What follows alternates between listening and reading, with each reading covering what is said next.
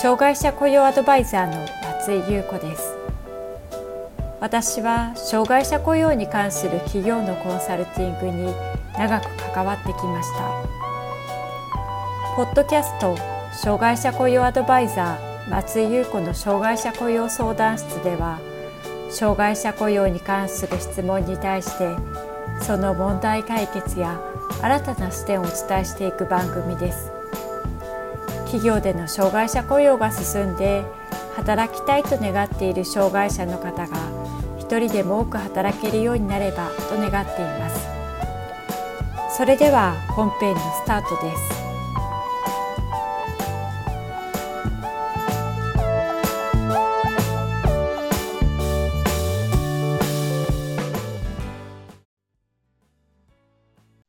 障害者雇用 .com の松井です。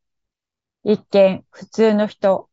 むしろ人に負けない優れた部分を持っている場合も多いけれど、少し変わった言動があったり、会話が噛み合わなかったりするため、ちょっと変わっている人とみなされてしまうことが多いのが発達障害の特徴です。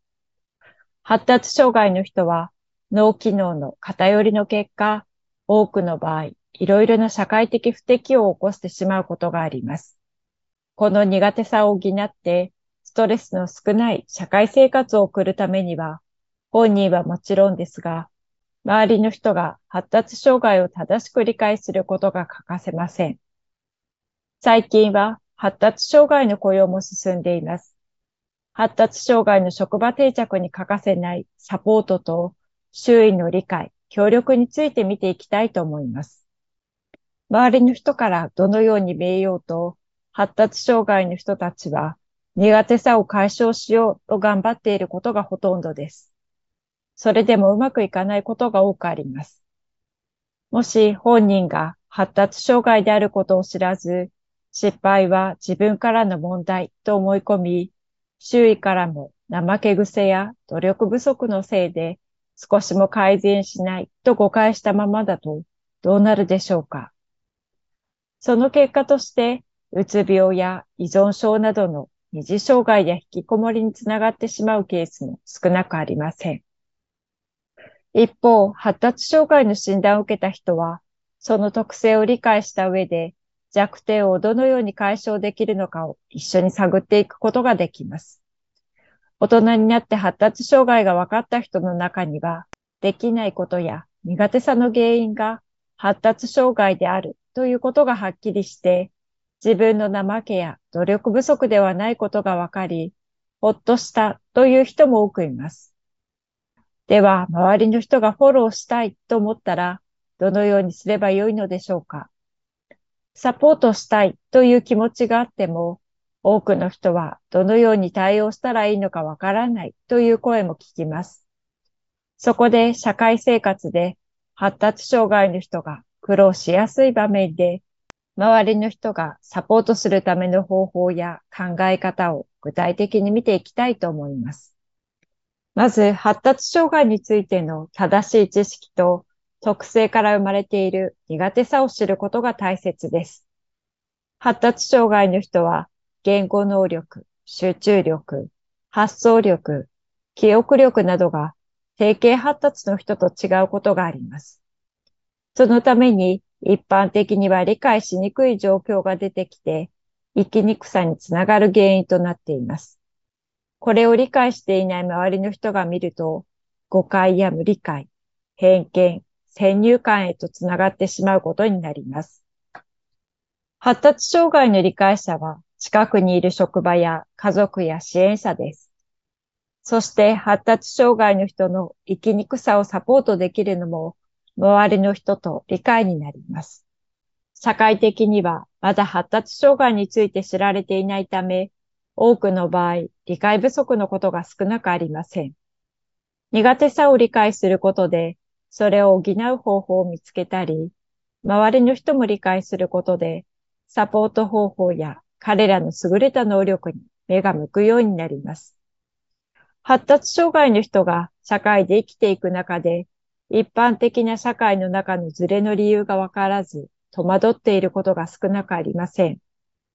発達障害を理解した上で、ちょっと違っている視点があるとしても、敬遠しないで受け入れていくことが求められます。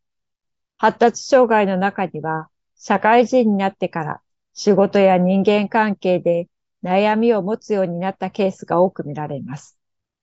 社会に出る、仕事を始めるということは、環境が変化し、新しい状況になることを意味します。学生時代の時は気の合う人とだけ付き合えばよかったのかもしれませんが、社会人になるとそうもいきません。社会人には社会性やコミュニケーション能力が求められるからです。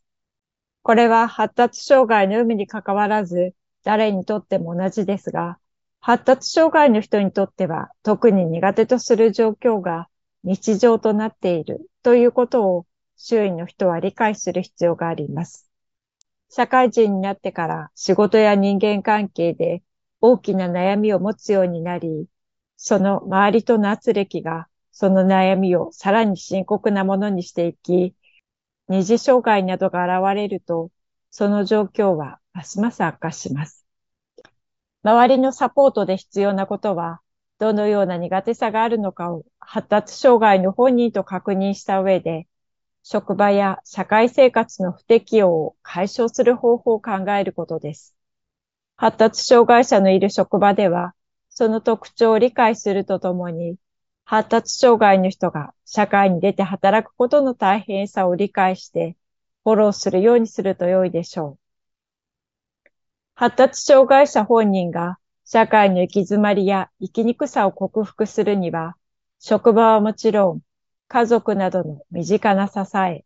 医療機関などの対応、学校の理解、福祉機関などの支援が必要になります。周りがサポートして本人を孤立させないことが大事です。そのためにもサポートは役割分担を行っていくと良いでしょう。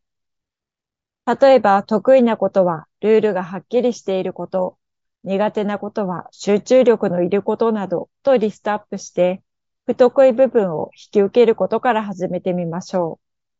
う。苦手とすることの多いコミュニケーション、生活リズムの自己管理などは、ルールを作ったり、話しやすい場所や時間を設けてサポートすることで、本人が一人で抱えたり、孤立しなくても済むことができます。まとめです。発達障害の職場定着に欠かせないサポートと周囲の理解、協力について見てきました。まず、発達障害についての正しい知識と、特性から生まれてくる苦手さを知ることが大切です。そして、どのような苦手さがあるのかを発達障害の人と確認した上で、周りのサポートとして社会生活への不適応を解消する方法を考えていきます。また、社会の行き詰まりや生きにくさを克服するために、職場のサポートに加え、家族、就労支援機関、医療機関、学校、福祉機関などからの支援も有効的です。